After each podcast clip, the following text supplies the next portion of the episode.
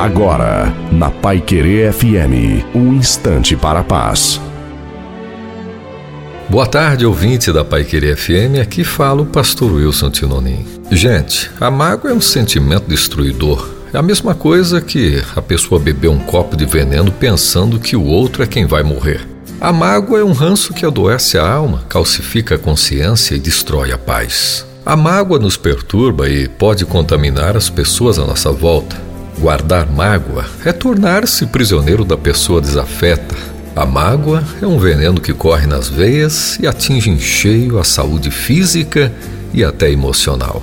A solução para esse mal é o perdão, porque o perdão cura, liberta e transforma. O perdão é a asepsia da alma, faxina da mente e alforria do coração. O perdão triunfa sobre a mágoa e liberta a pessoa de algemas opressoras para uma vida livre e feliz. Experimente a prática do perdão. Não é fácil e nem simples, mas com a ajuda de Deus podemos sempre o possível e o provável. Que Deus continue abençoando muito mais sua vida nesse dia e que, se for o seu caso, você tenha muita força não só para perdoar, mas também para se sentir perdoado.